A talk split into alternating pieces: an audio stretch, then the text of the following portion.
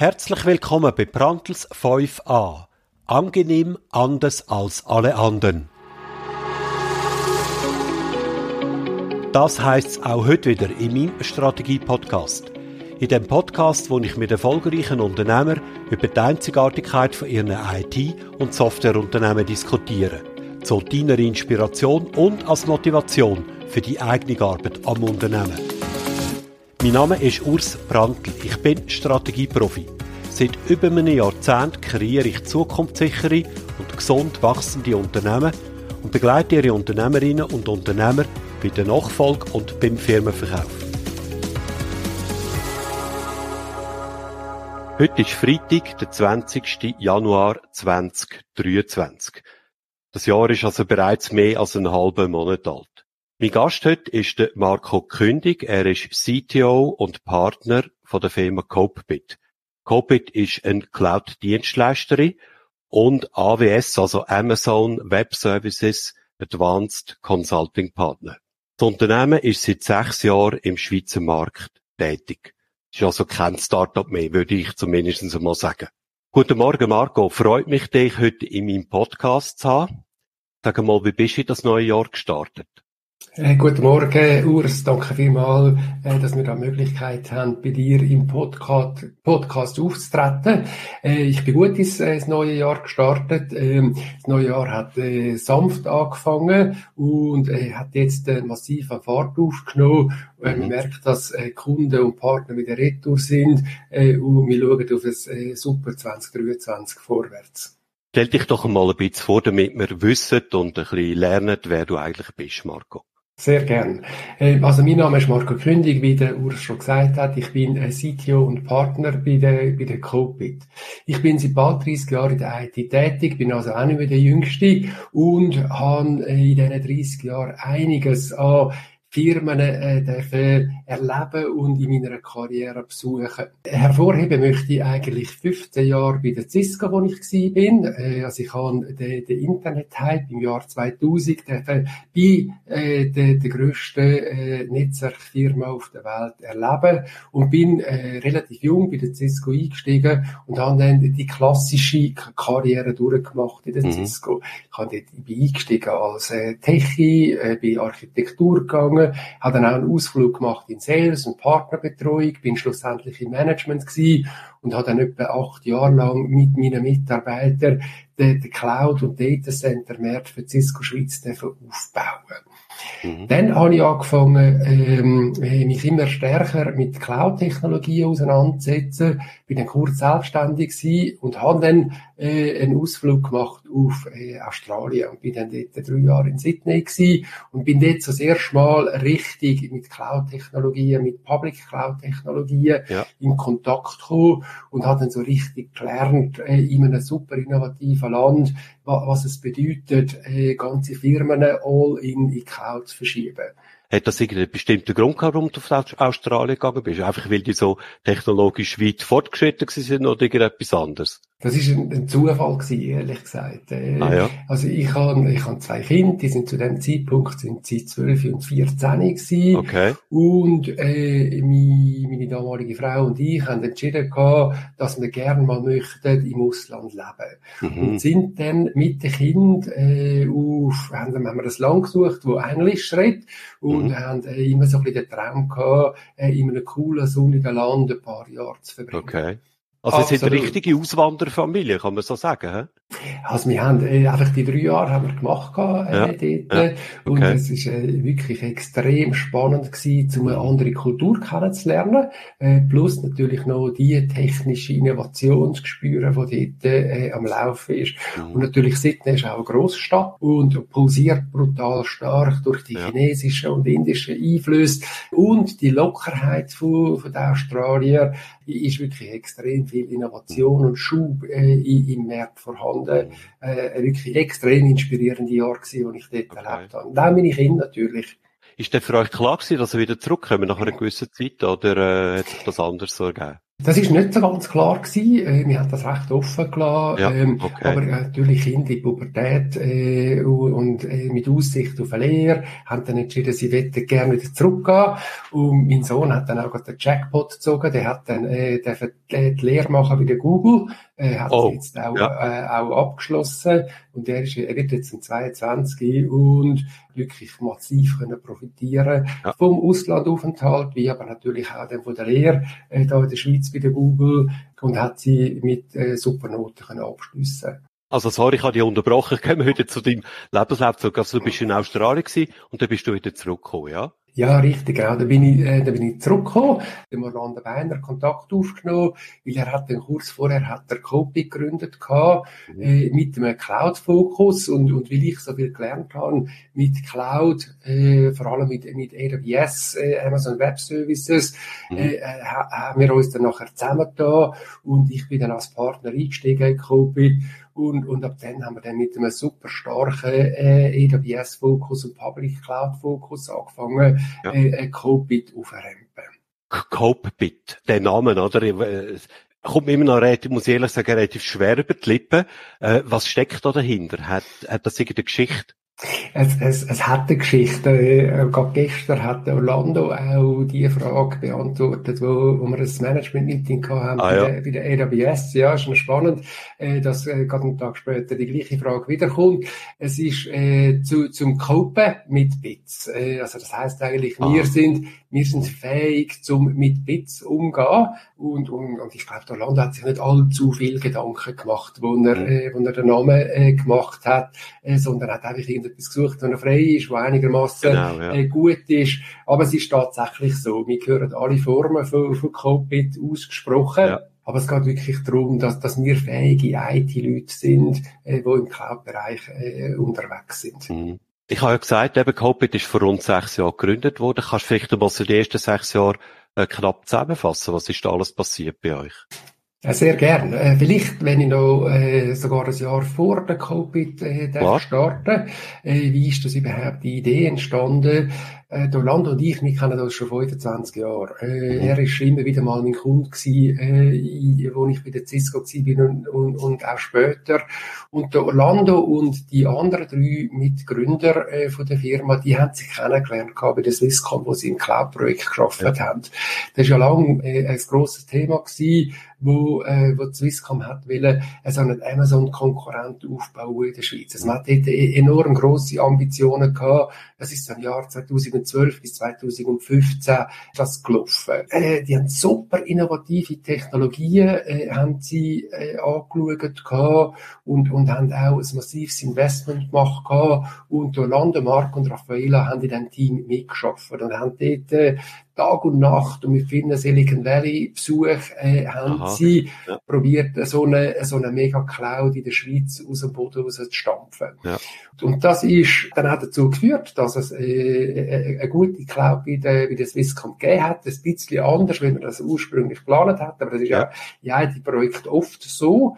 Äh, und irgendwann ist dann aber der Zeitpunkt gekommen, wo die drei Leute sich entschieden haben, zum sich selbstständig zu machen, weil sie sind alle auch genug lang in Großkonzernen gewesen und haben dann gefunden, sie möchten das gern mal auf, auf den eigenen Füßen versuchen. Und, ähm, und dann Orlando ist dann raus, hat die Firma gegründet, hat sich ein bisschen vorgespurt, er hat erste Consulting-Mandat angenommen im Cloud Automation Umfeld und dann ist dann äh, Raffaella und der Markt dazu gestoßen kurz, äh, kurz später.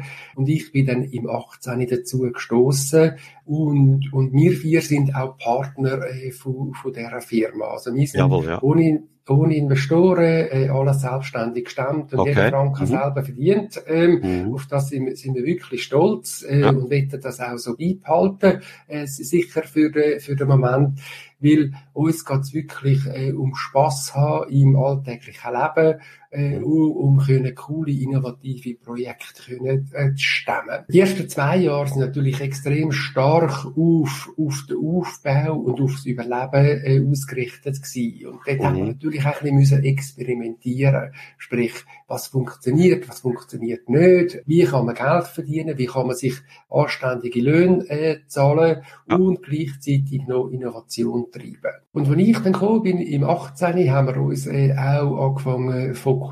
Ähm, ja. Also dort ist es mal darum gegangen, welche Cloud-Provider wir jetzt als Priorität äh, für, für unsere Firma äh, betrachten und haben uns dann entschieden und haben auch ein Risiko genommen mit, mit Amazon. Weil die Auswahl, die wir hatten, sind die, die, die drei grossen gewesen, äh, Amazon, Microsoft und Google und äh, die Schweiz ist ja ganz klar äh, ein Microsoft-Land, somit ja. wäre eigentlich die einfache Entscheidung wäre gewesen, zum, zum auf Microsoft zu setzen. Wir haben uns dann aber ganz klar dagegen entschieden und für mhm. äh, Amazon entschieden, mit dem Hintergrund, dass äh, Amazon natürlich klar weltweit äh, der grösste äh, Cloud-Player ist. Äh, wenn sie in der Schweiz noch, noch nicht so verbreitet sind im, im 18, haben wir gesagt, wir möchten den relevanten, guten, vertrauenswürdigen äh, äh, Amazon-Partner für, für die Schweiz werden. Das heißt in dem Fall, wo äh, Copit gegründet worden ist, ganz am Anfang, hat es noch nicht den klaren Fokus auf AWS gegeben. Das Dort haben sie gedacht, wahrscheinlich, wir machen einfach mal Cloud-Business, Public Cloud-Business mit verschiedensten Anbietern. Das ist richtig, genau. Okay. Man hat, man hat dort recht generisch geschafft Okay, und genau. man muss auch äh, klar sagen, dass äh, die Schweiz in der Cloud Adoption relativ verzögert unterwegs ist. Mhm. Und warum ich das kann sagen, ist, ich habe das natürlich gesehen in Australien, wie, ja. wie schnell es die dort unterwegs sind. Also dort haben wir in 2015 schon äh, ganz grosse Banken Cloud migriert, transformiert, okay. ja. äh, mit x Zehntausenden von VMs, äh, wo, wo gar keine Frage war, ob die jetzt in die Cloud reingehen oder nicht, sondern die sind eigentlich schon praktisch all in gewesen, äh, und dann noch die letzten paar VMs übermigriert. Mhm. Und das heißt, die ähm. Widerstände, so wie wir das gerade in der Anfangszeit sehr, sehr ausgeprägt gespürt haben und wo auch in der Presse die ganze Zeit hin und her gegangen, das hätte man dort gar nicht so gehabt. Das ist richtig, ja. Okay. Das ist wirklich, das ist wirklich so, also ich mag mich gut erinnern, äh, wo ich die ersten paar Telefon gemacht habe in, in, in Australien ja. und so ein bisschen mit dem Schweizer Mindset, ja, ja, ja. hast du denn schon Pläne, um in Cloud zu gehen? Ja. Ja. Also da hat er gesagt, ja, was fragst du für einen Käse, oder? Also wir sind schon lange okay. 100% in der Cloud. Wir, wir, wir schauen jetzt, äh, wie dass wir Cloud Native werden und wie dass wir können Serverless und Kubernetes einsetzen. Das ist so ein bisschen, so ein bisschen gelaufen. Und das ist für mich natürlich auch ein riesen Eye-Opener gewesen, ja. zum, zum sehen, wie, wie schnell und innovativ man kann vorwärts gehen. Das finde ich sehr interessant. Äh, wer sind denn eigentlich eure Kunden? Ähm, also wir, wir haben ähm, etwa 50 Kunden in unserem Portfolio, die mhm. wir haben können über die letzten sechs Jahre erarbeiten. Und das ist von, von ganz klein bis ganz groß. Also der, der kleinste Kunde hat, glaube ich, etwa vier Mitarbeiter, wo, wo super innovativ auf Cloud-native Lösungen setzt, bis zu ganz gross. Also der grösste ja. Kunde hat, glaube ich, etwa 20.000 Mitarbeiter. Wir mhm. haben fast exklusiv Schweizer Kunden. Äh, mhm. wir haben ganz wenige im, im, im Ausland. Äh, ich würde aber sagen, 48, 50 sind in der Schweiz. Und das ist über alle Industrien hinweg. Das spielt eigentlich nicht so eine Rolle. Das ist äh, Finanz, Versicherungen, Banken, äh, Provider, Startups, äh, Softwareunternehmen ja. und wir sehen ein extremes Wachstum in, mit, mit Softwareunternehmen. Äh, okay. Also Firmen, wo, wo ISVs, äh, wo in der Schweiz Software programmieren äh, mhm. und, und die ein bisschen on-prem oder auf Schweizer Provider gehostet haben ja, oder verkauft ja. haben als lizenzbasierte Lösungen, die jetzt auf ein SaaS-Modell möchten gehen. Und äh, dort sehen wir sehr ein starkes Wachstum okay. äh, für unsere Firma. Mhm. Also sehr breites Kundenspektrum habe ich jetzt verstanden, ja. Durch was zeichnen sich die trotzdem aus? Also, ich meine, irgendwelche Gemeinsamkeiten muss es ja wahrscheinlich geben, oder? Dass sie dann schlussendlich bei euch und bei der Copit landen.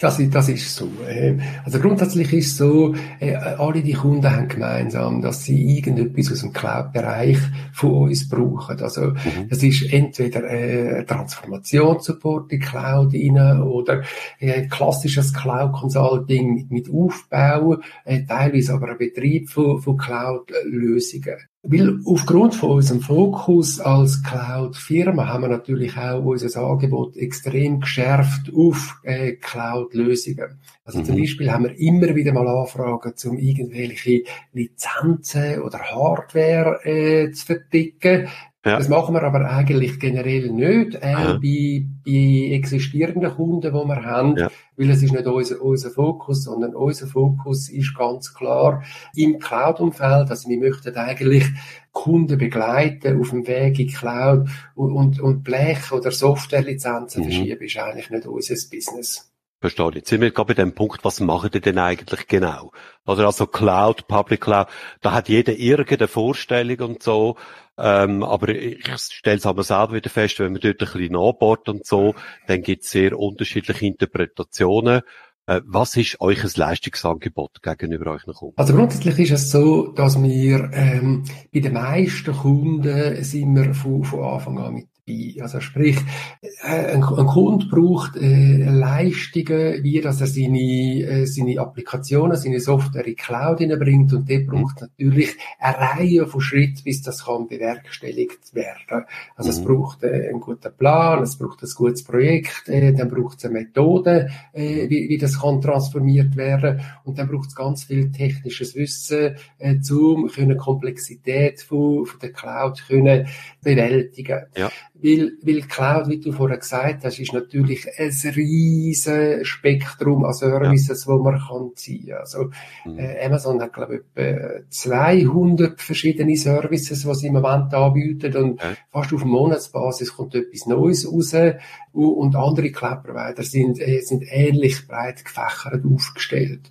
Kannst du mal ein paar so typische Beispiele von solchen Services nennen? Vielleicht nicht irgendwelche Exoten, sondern das, was vermutlich der grösste Teil der Kunden dann tatsächlich auch nutzt. Genau. Also, äh, das ist auch dort, dort drauf, wo wir sehr stark darauf fokussieren, ist eigentlich eine Infrastruktur bauen, um können, eine Applikation erfolgreich zu betreiben. Mhm. Das, äh, eine Applikation braucht üblicherweise Computer, es braucht Netzwerk, es braucht Storage, es braucht äh, Datenbanken. Ja und es braucht äh, Day-to-Support, Überwachungsmöglichkeiten. Zum Beispiel ganz typisch ist, äh, ein, ein Kunde kommt mit einer containerisierten Applikation und möchte die auf Kubernetes laufen lassen. Das braucht er äh, eine Postgre-Datenbank und irgendwelche Redis-Caches dazu.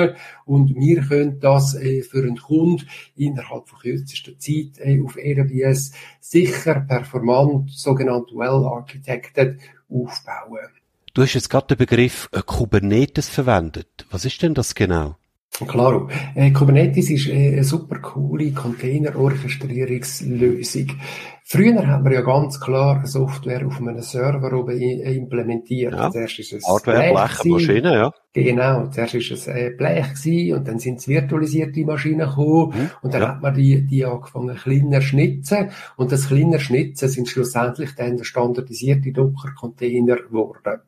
Und die Container, die sind extrem vielfältig einsetzbar und bringen super Vorteil äh, für, für, für äh, ein Unternehmen, weil es ist so eine kleine Einheit, wo super einfach kann provisioniert, deployed werden, aber mhm. nachher auch im Lifecycle äh, extrem einfach kann austauscht werden. Mhm. Und das ganz Coole ist, mit Kubernetes kann man das auch super einfach in, in eine CI-CD-Pipeline hineingießen. Ähm, also sprich, dass quasi, quasi, wenn ein Entwickler eine Änderung anbringt und die sollte in eine Testumgebung hineinfließen, ja. kann man das durch Pipelines extrem einfach äh, mit auf Kubernetes oben deployen.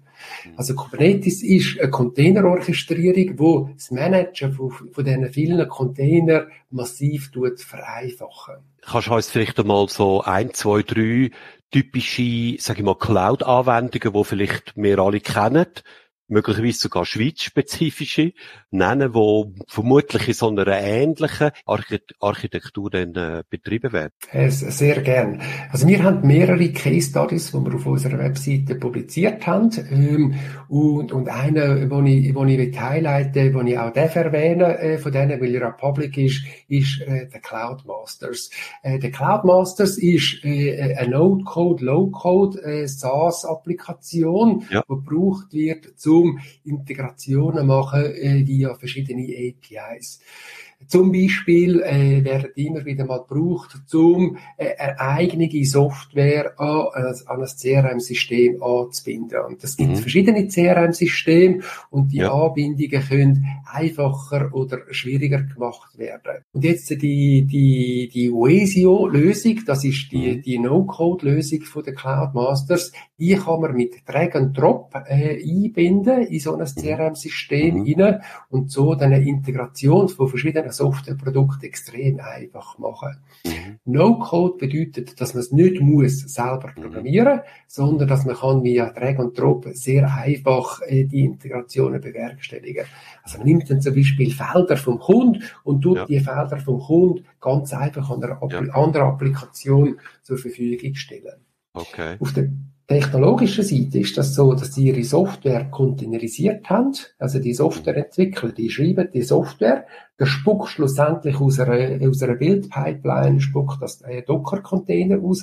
Und die Docker-Container nehmen wir in der Pipeline rein und deployen sie gerade automatisch auf AWS äh, Cloud und lassen sie dort als Containers laufen. Das kann man super, super kostengünstig und hochautomatisiert ja. machen, so dass die Softwareentwickler eigentlich mit dem Betrieb von, von der ganzen Plattform fast nichts zu tun haben. Jetzt, wenn ihr eben, du hast selber gesagt, Softwarefirmen sind so typische Zielkunden von euch. Ihr habt einige, aber das ist so ein typisches Segment, das sehr gut passt zu eurem äh, Angebot wenn jetzt denen helfen mit ihren Anwendungen, wo bis anhin, also irgendwann einmal sind on-premise gelaufen, dann hat es irgendwann einmal, also vielleicht sogar fett in dem Sinn, äh, dann irgendwo im kleinen Serverumgebung und ich helfe jetzt denen, äh, mit ihren Anwendungen in die Cloud zu gehen. Wie muss ich mir das vorstellen? Was passiert da alles? Jawohl. Also zuallererst mal muss man natürlich ein sauberes Inventar aufnehmen, äh, was denn äh, überhaupt alles Komponenten sind, die die Applikation braucht. Mhm. Üblicherweise ist heute eine moderne Applikation webbasiert, ist mit Microservices aufgebaut. Das muss aber ja. nicht sein, aber, ja. aber sehr oft, und das ist auch der Idealfall, sind das schon Microservices und brauchen eine Reihe von rundum Services zum super funktionieren. Jawohl, Zum Beispiel ja. fürs Billing, für die Authentication, ja. fürs Caching, ja. für die Acceleration und dann natürlich aber auch die eher mühsamen Sachen wie fürs Backup und äh, mhm. Security und Monitoring. Das macht ja niemand gerne, äh, ja. Äh, die Sachen aufzusetzen. Und, und, und dort helfen wir eben genau den Kunden, um die, die, die, den Movie Cloud ihnen möglichst einfach können zu machen. Mhm. Also wenn, wenn das Inventar via als Discovery aufgenommen worden ist, äh, dann wissen wir in etwa, was zu tun ist, um die Umgebungen für den Kunden aufzubauen. Mhm. Ähm, das ist so ein bisschen die Discovery-Phase, äh, die ja. wir machen. Das ist eine Analyse auch in dem Sinn, oder? Kann man sagen, genau. von der bestehenden Umgebung und der bestehenden äh, Voraussetzungen, die da sind, ja. Mit dieser Discovery-Phase werden natürlich dann auch äh, Ziele bestimmt, dort werden Budgets bestimmt, dort werden die Leute äh, zugewiesen äh, zum Projekt äh, vom Kunden, aber auch von uns. Äh, und, und nachher fängt man an, die, die Architekturen und Designs Darf ich noch etwas fragen zu der Discovery-Phase da? Müssen die Anwendungen, damit die sich können, vernünftige Cloud bringen, müssen die gewisse technologische Voraussetzungen bereits erfüllen? Grundsätzlich ist es so, dass wir, ähm, dass wir auch Legacy-Applikationen okay. vernünftig in die Cloud mhm. reinbringen Aber zum Abgrenzen, was wirklich nicht gut geht, ist, wenn sie wirklich sehr Legacy sind. Also zum Beispiel, wenn sie RISC-Prozessoren brauchen oder Mainframe ja. zum Beispiel, ja. das ist, das ist nicht Support. Dass all das, was mhm. wir gemacht haben, wo wir noch jung sind, äh, ja, genau. du und ich. äh, definitiv kein, kein guter Kandidat Kandidat zum mhm. in Cloud bringen. Aber wenn du Aber, sagst, kein guter Kandidat, das heißt theoretisch ging sogar das. Ja, es gibt, es gibt Anwendungen, wo man auch kann auf Unix-Prozessoren und RISC äh, in Cloud bringen. Also es mhm. gibt Anbieter, die das machen. Okay. Aber, aber eben, man nimmt natürlich dann schon sehr viel Legacy-Code und Legacy-Architekturen mit in die Cloud rein. Und ich sage dort eigentlich immer, was man vor 20 Jahren gemacht hat, ist sicher das Richtige gewesen, von, ja, vor 20 natürlich, Jahren. Natürlich, klar, ja.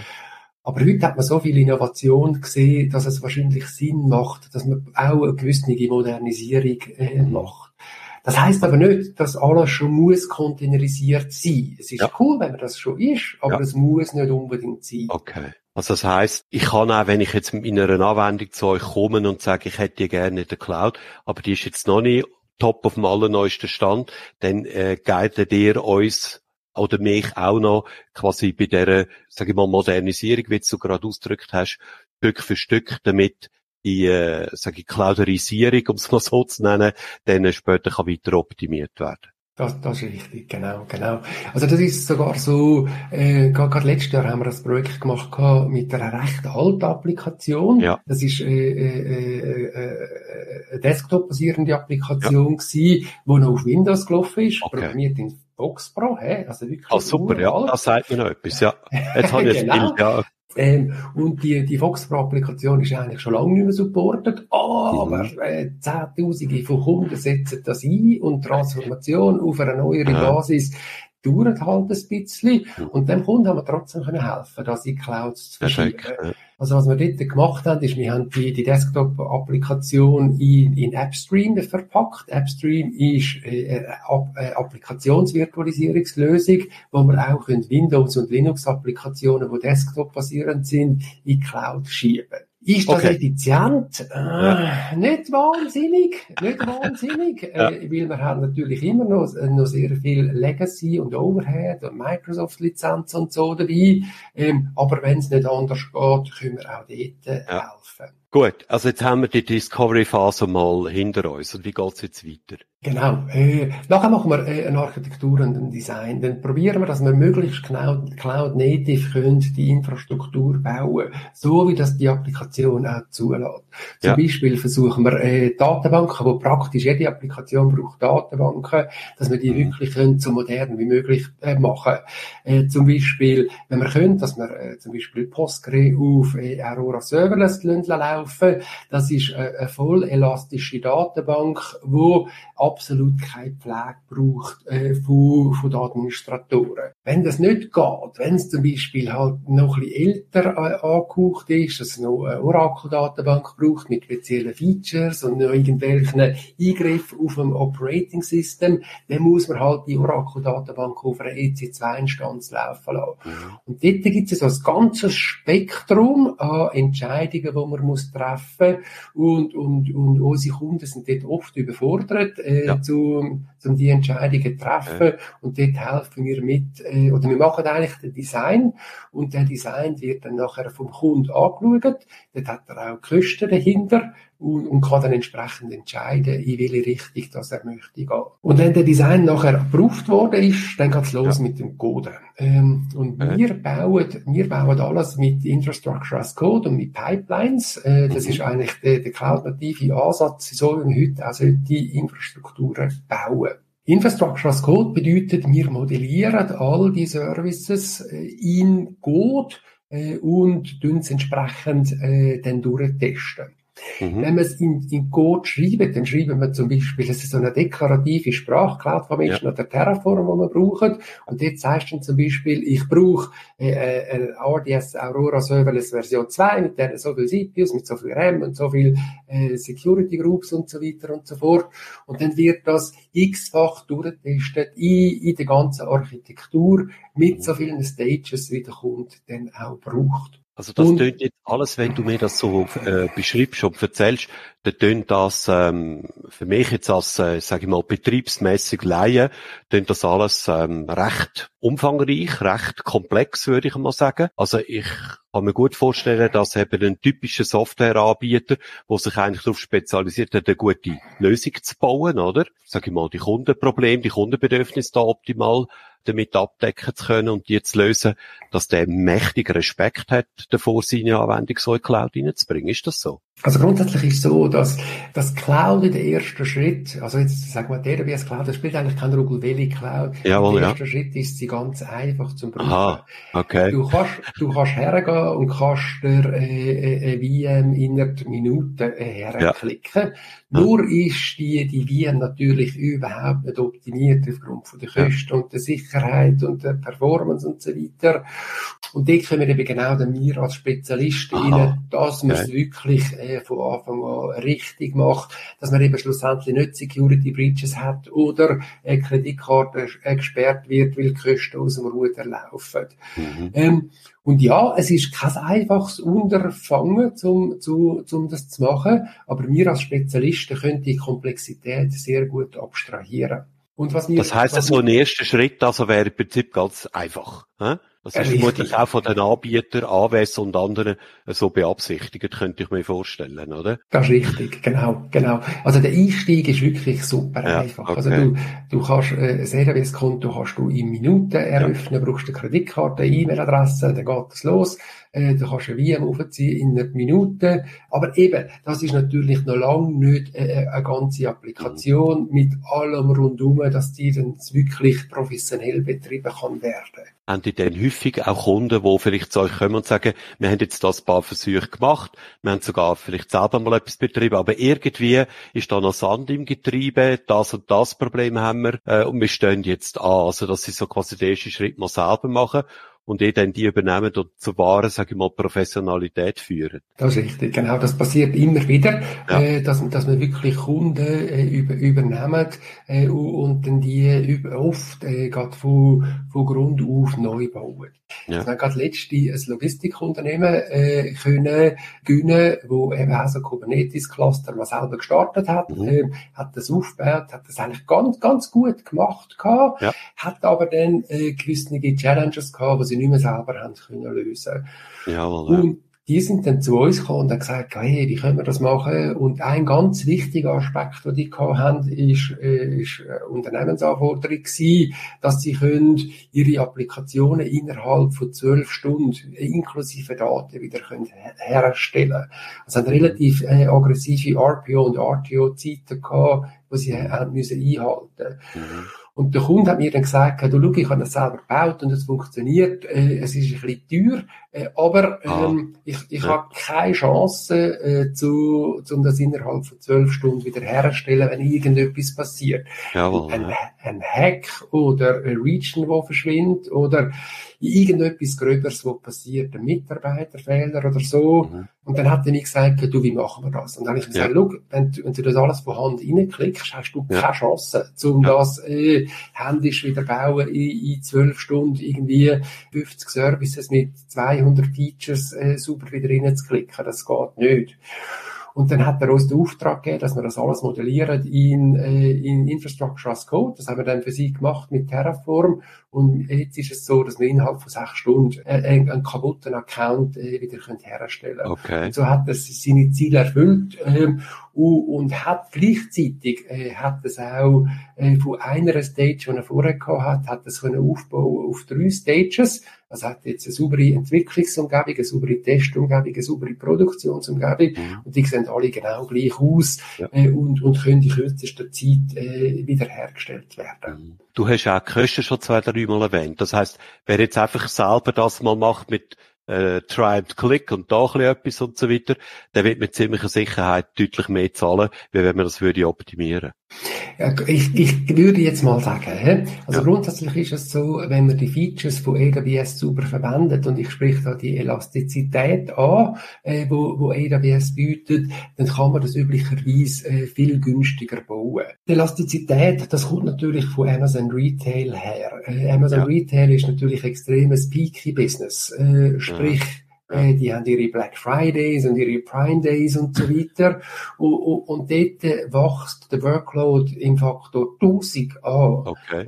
Die können ja nicht das ganze Jahr Faktor 1000 die Instanzen und Datenbanken laufen lassen. Ja, ja. Und somit haben sie es so gebaut, dass äh, der Workload und Datenbanken automatisch skalieren aufgrund vom Demand, der reinkommt. Mhm. Und weil sie das eben so cool ähm, kommerzialisiert mhm. haben, können wir jetzt das als Partner für Kunden recht einfach implementieren. Mhm. Also die Fähigkeit, wo eben AWS selber ihre Plattform einbaut, weil sie es brauchen aus ihrem eigenen riesen Online-Shop-Plattform, von dem könnt ihr in dem Sinne als Partner und Kunden auch partizipieren. Genau, richtig. Okay. Also es ist eigentlich so, äh, Kunden von, von Amazon können die Features, die über Jahre mit, mit Millionenbeträgen entwickelt worden ja. sind, können jetzt plötzlich von kleinen Startups auch genutzt werden und das bringt natürlich einen riesen Mehrwert für, für die Unternehmen. Also man muss dann die Instanzen nicht mehr aufgrund vom Peak äh, sizen, äh, ja. sondern man kann sie wirklich so, so implementieren und ingenieren, dass sie äh, am Kundenwachstum entsprechend okay. äh, sich anpassen. Frage mal zu eurem Geschäftsmodell. Also womit verdient ihr genau Geld? Also ich habe verstanden, äh, Beratung in dem Sinn steckt irgendwie hinter all dem, was du jetzt ein bisschen beschrieben hast. Also Beratung, ihr könnt euch ein Know-how irgendwie zum Kunden überbringen. Ihr könnt codieren, ja, also eben die Infrastructure as a Service bauen, als solche System. Ähm, haben ihr noch irgendwie das Lizenzgeschäft oder wie muss ich mir euch ein Geschäftsmodell vorstellen? Genau. Wir haben eigentlich drei verschiedene äh, Bereiche, wie das wir Geld verdienen. Mhm. Von, von der Historie her haben wir noch ein paar Mandate, äh, die wir pflegen. Äh, die sind aber nicht wahnsinnig prioritär. Äh, das stehst du unter einem Mandat da? Das Mandat ist Personalverleihen, äh, wo ah, wir okay. Leute, Leute ja. bei Kunden mhm. drin haben, die ja. zum Beispiel drei Tage in der Woche über längere Zeit äh, dort arbeiten. Mhm. Aber immer im Cloud-Bereich. Also wir Jawohl, machen ja. keine äh, Mandatsgeschäft, wo man gehen, go, go Switches in, installieren. Das macht ja. nicht. Sondern äh, das ist so ein bisschen der eine Bereich. Aber das ist stark abnehmend. Mhm. Dann haben wir unser Projektgeschäft und das Projektgeschäft ist, ist eigentlich das, was ich die letzte 20 Minuten beschrieben haben, wo wir Kunden helfen, von, vom Start bis zum Übergabe in, in Cloud rein, äh, zu migrieren. Jawohl. Das ist so äh, das Brot- und Buttergeschäft, das wir im Moment haben. Also das ist, das läuft wirklich sehr, sehr gut und ist sehr stark wachsend. Also dort haben wir äh, für Sechsfachung vom Umsatz gehabt, äh, das letzte Jahr okay. in diesem Umfeld. Also wirklich sehr relevant, wie, wie das äh, am Laufen ist. Und dann haben wir den, den ganzen Betrieb äh, von, von Infrastrukturen. Also wenn wir äh, die Schlüssel übergeben haben, und wir Jawohl, übergeben ja. die Schlüssel immer, äh, unser Businessmodell ist nicht zum Kunden reinlocken, dass sie auf äh, ewig und drei Tage bei uns bleiben, ja. sondern wir bauen die Infrastrukturen so, dass wir können Schlüssel für die Infrastrukturen übergeben, aber wir können sie auch betreiben äh, ja. Äh, für Kunden. Sprich, wir machen dann wie äh, einen, äh, einen Klon vom Schlüssel, äh, übergeben den einen Schlüssel am Kunden und den anderen behalten wir bei uns mhm. und nachher tun wir die Infrastruktur für den Kunden betreiben. Machen die das immer oder gibt es auch Kunden, die das selber machen dann? Später. Das, das gibt beides. Also es gibt okay, Kunden, die sagen, hey, das ist, das ist so cool, das betreibt sich ja. quasi selber, äh, wir machen das selber wieder. Ja, und das sind dann eher die Grossfirmen, wo, ja. wo auch äh, Skills und Motivation und Appetit haben, um mhm. das selber betreiben. Mhm. Und die kleineren Firmen, die sagen ganz klar, hey, ihr sind Spezialisten, machen das für uns. Mhm. Wir wollen mit dem gar nichts zu tun haben, sondern Typischerweise wäre jetzt das bei so einem Softwareanbieter, oder? Wo sagt, genau. ich fokussiere und konzentriere mich komplett auf meine Anwendung und auf Bedürfnisse von meinen Kunden und du quasi das ganze, der ganze Betrieb von der Software einerseits an AWS und euch als Partner outsourcen. Genau, richtig. Fall, so, so, so, das ist ganz ein typischer Fall. Ähm, und da haben wir wirklich jetzt mehrere so Verträge können abschliessen ja. ähm, mit, mit Softwarelieferanten, aber mhm. auch zum Beispiel eine Versicherung, wo wir, wo wir haben, wo äh, die ganze AWS-Infrastruktur von uns lässt betreiben. Und mhm. dort, dort ist es sehr oft so, dass die Strategie vom Unternehmen, vom, vom Kunden, äh, bestimmt, dass sie gar nicht selber wollen, IT-Leute aufbauen, ja, klar, sondern dass ja. sie mit Spezialisten zusammenarbeiten, die dann das für sie äh, betreiben. Und das ist dann genau auch ein Businessmodell äh, für uns. Und der Betrieb, den du jetzt beschrieben hast, eben, den ihr macht für eure Kunden, den könnt ihr im Rahmen von einem Servicepaket oder so anbieten? Ja, genau. Das läuft dann so. Das sind, ähm, da gibt's verschiedene Modelle, die wir machen. Also entweder ist es ein Fixbetrag und wir haben dann äh, ein SLA und sind dann ja. verantwortlich. Äh, oder sehr oft läuft es dann auch so ein Hybrid ab, dass wir einen kleinen Fixbetrag haben. Plus tun wir noch sogenannte ja. DevOps-Stunden äh, draufpacken. Mhm. Das ist wie ein Stundenpool, wo dann der Kunde kann abrufen kann zum Erweiterungen und Pflege von der Infrastruktur machen. Lass uns jetzt äh, gegen den Schluss einmal noch über eure Strategie reden. Haben ihr so etwas wie eine Vision? Oder wo soll ich frage mal, wo soll ein Code bitte in fünf Jahren stehen, in etwa? Ich denke, fünf Jahre ist für euch ein relativ grosser äh, äh, Zeithorizont bereits. Sie sind in einem Geschäft, das sehr, sehr äh, dynamisch wächst und in einem Technologieumfeld, wo sich auch sehr stark verändert. Aber jetzt das Beispiel, wo in etwa soll ein Code bitte fünf Jahre stehen? Was sind da eure Vorstellungen? Genau. Also die Vorstellung ist, dass wir wirklich äh, weiter wachsen. Also wir haben äh, einen starken Wachstumspfad eingeschlagen. Mhm. Wir haben gestartet mit, äh, mit null, sind dann auf vier innerhalb von zwei Jahren. Ja. Und jetzt äh, in sechs Jahren sind wir auf 25 Mitarbeiter mhm. äh, angewachsen. Und ich glaube, in fünf Jahren sind wir wahrscheinlich doppelt, wenn nicht vierfach so groß weil, weil der, der Cloud-Hype wird nicht so schnell äh, abklingen. Das ist mhm. aufgrund von, von, der, von der Mitarbeiter. Wir möchten ganz klar Cloud fokussiert bleiben. Äh, das wird weiterhin unsere Strategie sein. Wir möchten aber noch stärker auf Cloud-native Infrastrukturen und Softwarelösungen setzen. Was heißt Cloud-native äh, Infrastrukturen? Äh, Cloud-nativ bedeutet, dass man eigentlich äh, Cloud absolut optimal geht, ausschöpfen. Mhm. Ich habe okay. vorher noch von, von VMs und Containers geredet und das ja, ist ja. eigentlich nicht das Letzte, was Cloud bietet, mhm. sondern das Letzte, was Cloud bietet, ist Functions as a Service zu verwenden. Also VMs sind ja Infrastructure as a Service, Container sind oft Plattform as a Service und äh, Function as a Service ist dann wirklich, dass wir die Microservices oder die Functions gerade direkt nativ auf der Cloud laufen. Zum Beispiel mit AWS Lambda.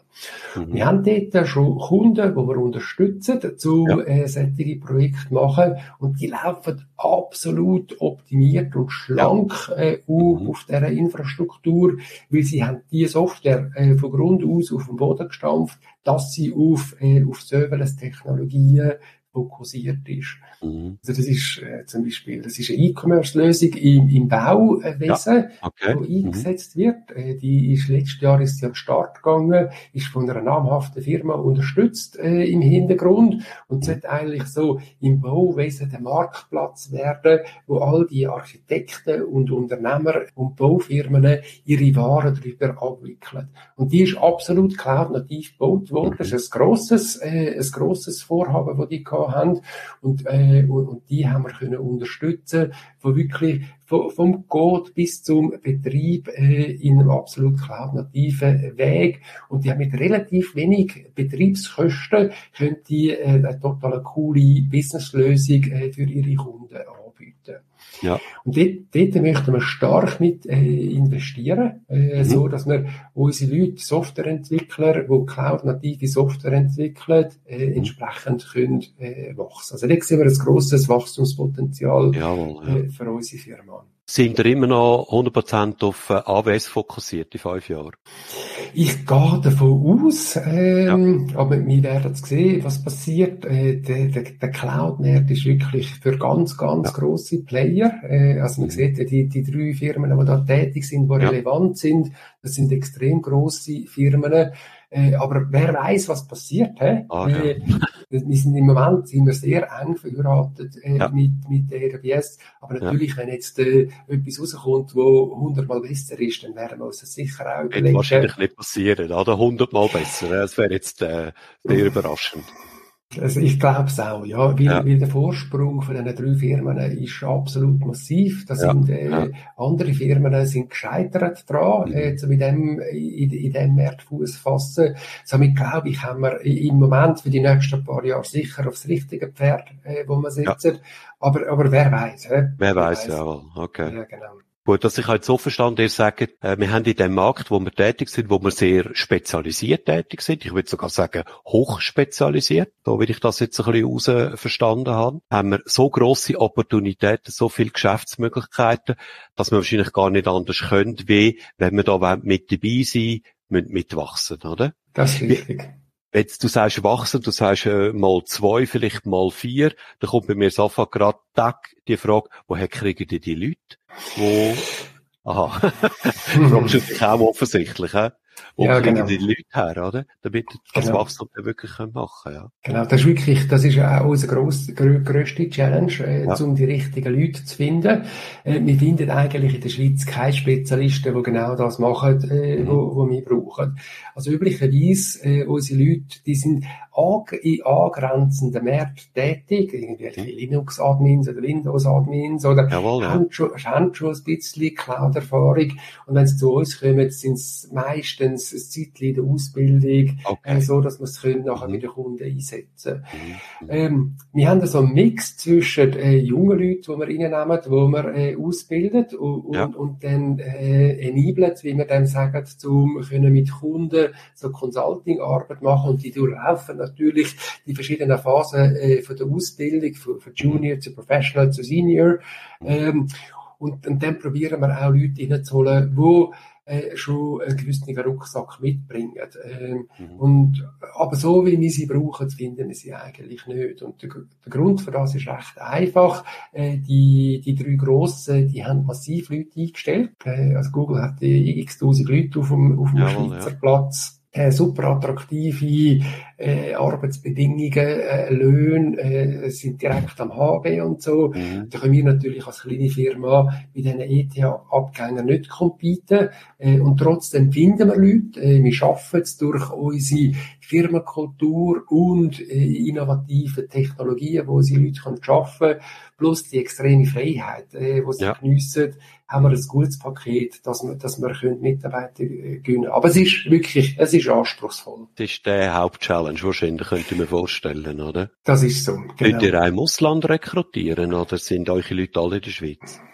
Ähm, nein, wir haben äh, einen Mix. Äh, also wir haben im Moment die Mehrheit der Leute, die in der Schweiz sind. Wir ja. haben aber auch Leute in der UK, wir haben Leute in Pakistan, vor okay. haben auch noch ja. in Brasilien Leute gehabt.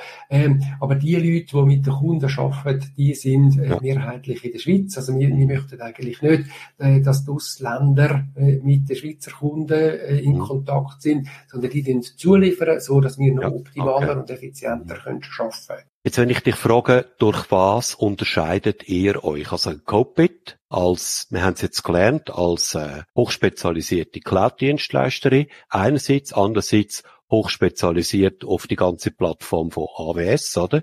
Durch was unterscheidet ihr euch gegenüber irgendwelchen Mitbewerbern, die ihr sicher auch habt? Ganz klar. Also in der Schweiz gibt es ein paar Firmen, wo, wo ähnlich aufgestellt sind wie wir, teilweise auch schon länger äh, unterwegs sind äh, wie wir. Und wie das wir uns unterscheiden, ist, ist ganz klar aufgrund von unserem Fokus. Also der Fokus auf, auf AWS, auf Container, auf Softwareentwicklung äh, unterscheidet uns sicher ganz klar von, von anderen Firmen, die noch einen grösseren Gemüsegarten beachten. Okay, ja, ja. Ähm, also wir probieren unseren, unseren Bauch, Bauchladen äh, äh, klein zu halten. Und mhm. das machen wir indem, dass wir wirklich äh, Fokus haben und Strategie klar definiert haben. Also wir müssen immer wieder mal Nein sagen zu, zu Kundenprojekten. Das tut natürlich weh, he? wenn du mal ah, das sagen da, sagen, kommt das tatsächlich vor, dass wir, Anfragen haben und dann sagen, wir, nein, ich glaube, wir sind nicht der Richtige für das, mhm. aber wir haben die Idee, es geht vielleicht zur Firma A, B, C oder X, Y, Z. Das kommt vor. Das kommt regelmäßig vor. Regelmäßig sogar, ja. Das kommt okay. regelmäßig vor. Also ich würde sagen, das kommt mehr als einmal im Monat vor, wo, okay. wo wir am Kunden klar, Kunden klar sagen, sorry, nein, das machen Was wir nicht. Was sind Gründe da? Kannst du mal ein paar nennen? Ähm, also das passt nicht in die Firmenstrategie rein. Ähm, ja. Es ist, äh, wir haben Partner, die das besser können, äh, wie mhm. wir. Und, und eben die Verzettlung äh, mhm. ist, ist extrem wichtig. Mhm. Ähm, mhm. Und im Moment ist die Auftragslage so gut, dass wir auch ja. den Mut haben zum Nein sagen. Okay. Jawohl, ja. Ähm, das muss wirklich natürlich auch sein. Eben am Anfang haben wir noch viel mehr Ja gesagt, logischerweise. Ja, ja. Und, und, und jetzt äh, kommt es wirklich vor, dass wir aus Mandat rausgehen oder äh, äh, Kunden auch sagen, hey, äh, das geht in eine falsche Richtung, äh, wir ja. sind da nicht mehr der richtige Partner für euch, äh, redet doch mal mit denen, äh, macht es mit, mit denen. Und, und das, äh, das kommt wirklich auch gut an äh, bei, bei Kunden, weil sie wissen nämlich auch, dass wir ehrlich und transparent sind und auch klar sagen, wenn wir etwas nicht können, und das differenziert uns wirklich äh, stark. Mhm. Weitere Differenzierung, die wir klar haben, ist, ja. wir bauen alles in Code. Ähm, viele ah. Cloud-Firmen, mhm. die, die klicken es noch zusammen. Ähm, ja. und, und wenn sie zusammenklicken, sieht es für den Endkunden schlussendlich gleich aus, mhm. ist aber nicht repetierbar. Mhm. Und wir, äh, wir machen von Anfang an alles automatisiert und in Code. Und somit hat der Endkunde nachher wirklich eine höchst optimierbare, replizierbare Infrastruktur, mhm. wo er kann äh, mit einem GitOps-Modell äh, verwalten. Okay. Ich meine, das verstehst du jetzt als äh, der CTO von Copit, oder? Und als Vollbluttechniker, so wie ich dich da wahrnehme. Ich kann das nachvollziehen, weil ich auch irgendwann mal aus dem Umfeld bin, mit in Software. Versteht das ein Kunde? Also unsere Lieblingskunden, die verstehen das oder wenn Logisch, klar, natürlich, genau. ja, natürlich, ja. Und, und darum schaffen wir auch so gerne mit, äh, okay. mit Softwarefirmen zusammen, weil die Aha. haben ja, die verstehen das, auch, ja. Ihr versteht das. Ja. Mhm. Äh, aber jetzt logischerweise, wenn wir mit einem ähm, äh, Bäckerunternehmen von der Ecke, vom Ecken reden, ja, die ja. verstehen das logischerweise nicht. Aber dort sind wir meistens dann eben auch der falsche Partner. Aber das wäre dann nicht euer Wunschkunde, kann man sagen. He? Ja. ja, genau, richtig, genau. Weitere Differenzierung, wo, wo wir machen, ist, wir, äh, wir können wirklich recht schnell abwickeln. Weil wir eben alles in Code äh, definiert haben, haben wir auch eine grosse Library, Bibliothek von Services, die wir können gut ziehen Also sprich, wir müssen nicht für jeden Kunden alles von Adam und Eva her gut, gut ingenieren, ja. sondern wir können die Standard-Building-Blöcke, mhm. wo, wo AWS bietet, können wir mhm. extrem einfach aus unserem Service-Katalog rausnehmen, wie wir den nennen, und können mhm. das beim Kunden implementieren. Also wir haben über die letzten vier Jahre haben wir massiv investiert, äh, eben mit unseren mhm. äh, äh, Offshore-Ressourcen, ja. um den Service-Katalog äh, aufzubauen. Ist das vielleicht etwas wie ein Framework? Kann ich mir das so vorstellen? Das, das so war die Richtung. Jawohl, okay. Ja, mhm. genau, genau. Also so die Standardkomponenten, die ich vorher ja. erwähnt habe, Kubernetes ja, ja. und Postgres und Caching Aha. und so, und auch die ganzen Security Features, die sind Jawohl. in dem, in der Bibliothek, sind die abgeleitet und sind wirklich als, wie als Standardsoftware ja, ja. können sie verwendet werden, mhm. weil es aber in einer Open Source Sprache geschrieben ist, äh, wenn Terraform zum Beispiel, kann man es auch sehr einfach adaptieren. Das bedeutet, wir können so Projekt üblicherweise innerhalb von Wochen umsetzen. Also so ein mhm. typisches äh, ISV SaaS-Projekt geht ja. so zwei bis drei Monate ähm, ja. und ist auch mit äh, überschaubaren Ressourcen abwickelbar. Und das geht aber nur, weil wir eben die, die Komponenten aus der, aus der Bibliothek können holen und die in so guter Qualität schon geschrieben sind, dass sie replizierbar von über ja. Kunden können implementiert werden. Ja. Und okay. das schätzt eben auch, äh, schätzen unsere Partner auch extrem äh, weil wir eben so schnell können, äh, Kunden vom Start äh, bis in die Cloud rein, äh, begleiten. Mhm. Nehmen wir mal kurz den Fokus aufs Jahr 2023. Es hat jetzt frisch angefangen, habe ich ja gesagt, ganz am Anfang. Was sind so die wichtigsten Vorhaben, die ihr jetzt in eurem Unternehmen in diesem Jahr habt und die ihr da wollt umsetzen Jawohl. Also wie, wie vorher gesagt, äh, der, der, der Soft der Servicekatalog, den wir haben, äh, der hat äh, grob über 80 Features drin, Services okay. drin. Und äh, die sind wirklich schon in guter Qualität vorliegend. Was wir jetzt aber das Jahr machen, ist, wir fangen an, die Services noch spezifischer auf Grosskunden anschneiden. Mhm. Äh, Grosskunden wie, wie Banken und Versicherungen ja. haben oft noch viel höhere Sicherheitsanforderungen ja. an die Services. Also mhm. zum Beispiel verschlüsseln wir sowieso immer äh, mhm. alles, was wir machen. Ähm, aber die Schlüssel müssen bei, bei Banken zum Beispiel dann auch noch in hochsicheren äh, Cloud HSMs ja. liegen. Ja. Und das, äh, das müssen wir all die Services entsprechend gut anpassen, dass das möglich ist. Also es wäre dann so etwas wie ein bankenspezifischer Service sogar, oder? Oder mindestens ein Service für Unternehmen, wo sehr hohe Ansprüche an Security und Sicherheit stellen. Richtig, genau, ja. genau. Also bis jetzt haben wir mit, äh, mit Softwarefirmen haben wir oft können pragmatische äh, Lösungen bauen. Äh, das langt aber natürlich für, für eine Bank nicht, sondern eine mhm. Bank muss enorme Compliance-Anforderungen erfüllen und die mhm. Compliance-Anforderungen sind nicht nur beim initialen Deployment, sondern es ist vor allem dann auch beim, beim Betrieb äh, super wichtig. Mhm. Also zum Beispiel die, die ganzen Audit-Trails und Überwachungen und, und, und äh, de, das der Verkehr privat halten und so, das ist für die super wichtig. Und da ja. gibt es zum Beispiel auch FINMA-Anforderungen, die müssen ja, eingehalten klar, werden. Und, und das, äh, das ist ein großer Fokus das Jahr, um die, äh, die Feinschliff oder eigentlich die Vergoldung, wie ich dem oft sage, okay. äh, von, von diesen ja. Services äh, äh, zu machen. Das ist eines von euren wichtigen Zielen zum 23, die Services so quasi weiterzuentwickeln, auf ein nächsten Level zu bringen, ja. Genau, das ist ein, ein grosser Fokus. Und dann, was wir noch, noch einen weiteren Fokus haben, ist, Durchlaufzeit von der Projekte, die heute üblicherweise so bei zwei bis drei Monate äh, ja. sind, dass wir die nochmal können halbieren mhm. äh, im, Im Idealfall oh, ist es so, sogar, ja. mhm. das ist das Ziel. Ob wir schaffen, ja, wissen wir noch nicht, äh, aber das ist das Ziel. Und dort äh, müssen wir zwei Aspekte äh, einbringen. Sprich, die, die Services müssen noch besser getestet werden. Mhm. Ähm, also wir haben heute äh, ein sehr starkes manuelles Testing, das wir machen.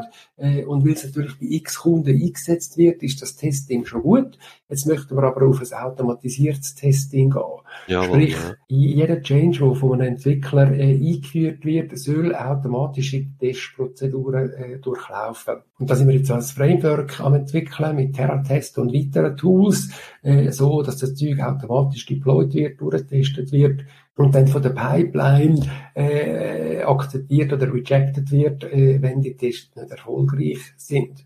Okay, also ich höre raus recht viele Grundlagen und Basisarbeit auch oder? Ja. Ich hätte ich mir jetzt ursprünglich auch nicht so vorgestellt. Ich dachte, ich mache ein Projekt, ich mache einfach, was der Kunde will, und dann kommt das nächste Projekt und das übernächste.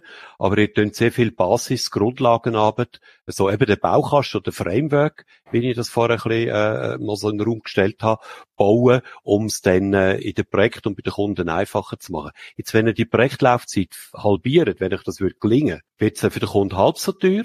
Die ganze Basisarbeit kostet natürlich. Kostet eben auch, genau. Er kostet das ist die richtige Antwort, würde ich sagen, ja. Ähm, das muss er ja auch zahlen, oder, letztlich, ja. Richtig, genau. Jetzt ist aber so, natürlich, wenn wir, wenn wir weniger Aufwand haben, können wir auch mehr Projekte abwickeln, äh, äh, schlussendlich. Jetzt würde ich nicht gerade sagen, dass es halb so teuer wird, äh, aber es wird wahrscheinlich schon äh, kostengünstiger. Ja. Und wir werden noch konkurrenzfähiger. Mhm. Weil es, in, in der Schweiz geht es oft nicht um den Preis, sondern in der Schweiz geht es oft um die Zeit wie lange das es geht, um ein Projekt abwickeln. Wir sind heute schon gut, he? Jawohl, äh, weil ja. wir eben nicht alles müssen von Grund auf ingenieren Aber wenn wir natürlich können, quasi von einer Idee bis zu einer Implementation, dass ich sechs Wochen mache, ist das natürlich schon fantastisch äh, für einen Kunden. Jetzt können wir, können wir äh, eine Grossbank innerhalb von sechs Wochen migrieren? Nein, natürlich nicht. Äh, ja. weil, weil dort liegt es meistens nicht an uns, sondern an dem Prozess und an den, ja, an den Leuten, ja. am Kunden. Ja, ja. Äh, also ich, ich, ich bin manchmal ein bisschen überheblich, wenn ich am Kunden sage, dass wir schneller sind wie der er. Ja, ja, das äh, ist nicht überheblich. Ich glaube, das entspricht auch der Realität von der Morgen. Ja.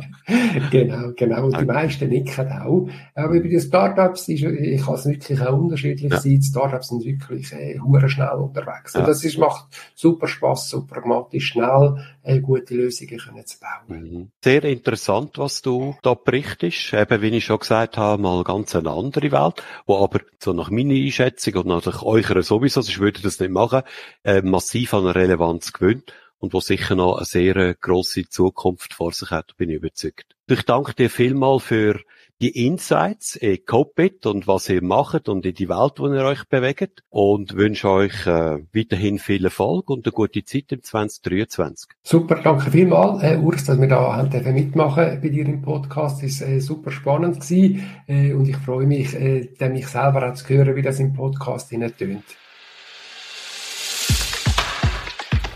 Wenn dir der Podcast gefallen hat, dann abonniere Brandtels 5a gerade jetzt in deiner Podcast-App.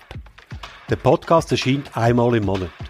Du findest ihn auf meiner Webseite kmu-mentor.ch und natürlich auf allen gängigen Podcast-Plattformen. Ich freue mich auch sehr über ein Like und deine Vernetzungsanfrage auf LinkedIn. Urs Brandl, das schreibt sich P-R-A-N-T-L, findest du dort ganz einfach. Mein Name ist nämlich einzigartig. Bist du selber in einem erfolgreichen IT-Unternehmen tätig und möchtest in diesem Podcast von eurer Einzigartigkeitsstrategie berichten? Oder kennst du jemanden, den ich unbedingt zu seiner Strategie sollte interviewen sollte? Dann bin ich gespannt auf ein Mail von dir auf urs.prantl.kmu-mentor.ch